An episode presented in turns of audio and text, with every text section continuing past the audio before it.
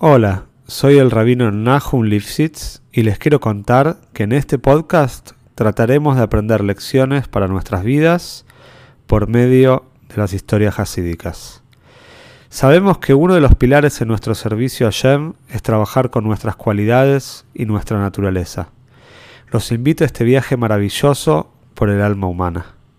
Si querés apoyar este podcast, te pido que lo difundas entre tus conocidos y si querés dedicar una historia, podés entrar en contacto conmigo por medio del mail que figura en la descripción. Te deseo que disfrutes la historia y puedas encontrar una gran enseñanza. Esta historia es para Broje y Atzloje y Erihusiomim de Yitzhak Gad y Shlomo Eitan Paredes. Todos conocemos al famoso Rabbi Haim Benatar, el Orahaim Akadosh, que él nació en Marruecos y en el final de su vida hizo aliá y se fue a vivir a Eretz. Cuando él era todavía un joven estudiante en la yeshiva de su abuelo, decidió que quería también tener una ocupación, quería tener un oficio para no sacar usufructo, para no ganar dinero de la toire.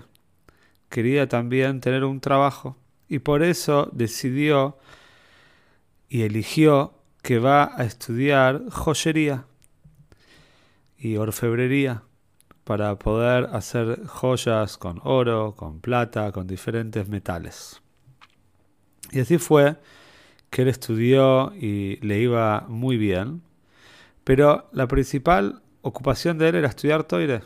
Y todo el motivo que había estudiado era para tener algún sustento para poder estudiar. Por lo tanto, en vez de tener un taller propio, decidió que quería ser un empleado. Pero no un empleado a tiempo completo, sino que cuando necesitaba parnose, cuando necesitaba sustento, iba a trabajar y cuando no, tenía periodos de tiempo que se dedicaba a estudiar todo el día. La persona, el empleador, la persona que le daba trabajo a Rebheim, era una persona que no quería a los Yehudim, pero por el otro lado había visto que Rebheim trabajaba muy pero muy bien y no le convenía dárselo a otro joyero. Entonces cada vez que Rebheim venía a ofrecer su trabajo, este hombre le daba algunos trabajos que tenía para hacer. Pasó que en ese tiempo que estamos contando esta historia, el sultán de Marruecos, el rey, iba a casar a su hija y le encomendó a este joyero, al empleador de Reb Benatar, varias joyas para vestir y para regalar en el casamiento y le advirtió que por supuesto tenía que estar todas las joyas listas ya unos días antes del casamiento para probarlas y, y regalarlas. Entonces, por supuesto, este hombre se comprometió, le dijo quédese tranquilo y este hombre se apoyaba en que seguramente Rebheim lo va a ayudar y va a poder terminar para la fecha pactada. El problema fue que este hombre, este joyero, no llegó a hacer el trabajo, porque Rebheim en ese tiempo no estaba trabajando, estaba estudiando, no necesitaba la parnose, y llegó el día de que había pactado que el sultán tenía que recibir las joyas y este hombre no, no tenía lo que entregarle, o tenía menos joyas de lo que debía entregar.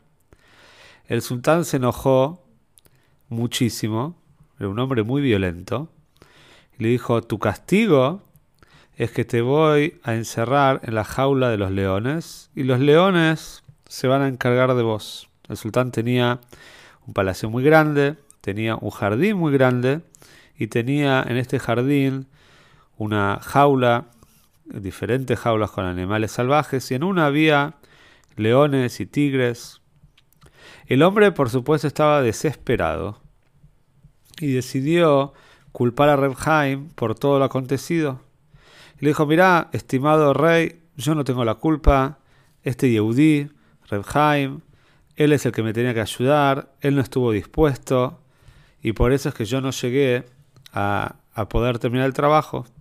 Como el sultán también era un hombre muy antisemita que no le gustaban los Yehudim, decidió aceptar la excusa de este hombre y pidió entonces que el castigo no sea para el dueño del negocio, para el joyero, sino para Jaime Natal. Lo mandó a llamar, mandó unos soldados especialmente para que vayan a la casa de Reb Jaime. Estaba estudiando, llegaron los soldados y decidieron, le dijeron, venimos a buscarte porque te vamos a tirar a la jaula de los leones.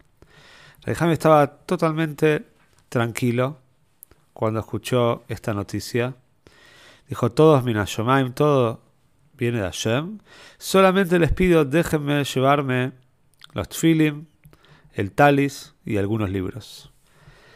Los hombres empezaron a reír en la cara de Rebhaim. Dice, ¿para qué necesitas todo esto? ¿No vas a poder usarlo?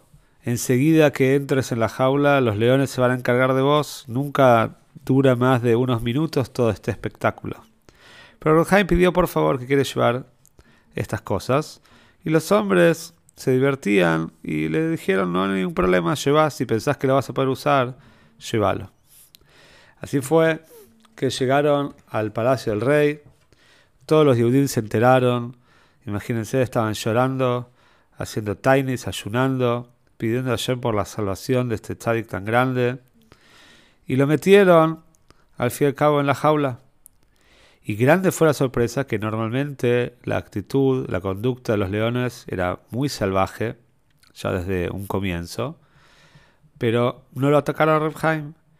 Los hombres pensaron que seguramente los leones no tenían hambre porque habían comido hace poco, pero después de varias horas vieron que Rebheim todavía estaba vivo, estaba tranquilo, estaba estudiando y los hombres no lo podían creer y veían a los leones, a los tigres que estaban mansos, escuchando lo que Rebheim tenía para decir.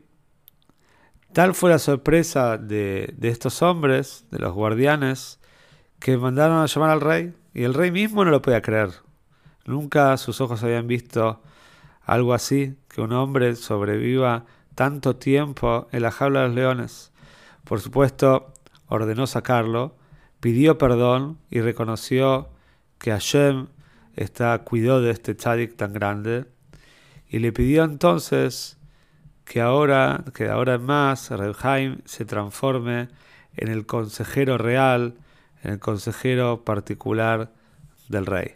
Por supuesto, todos los Yudim estaban muy contentos y terminó todo de la mejor manera.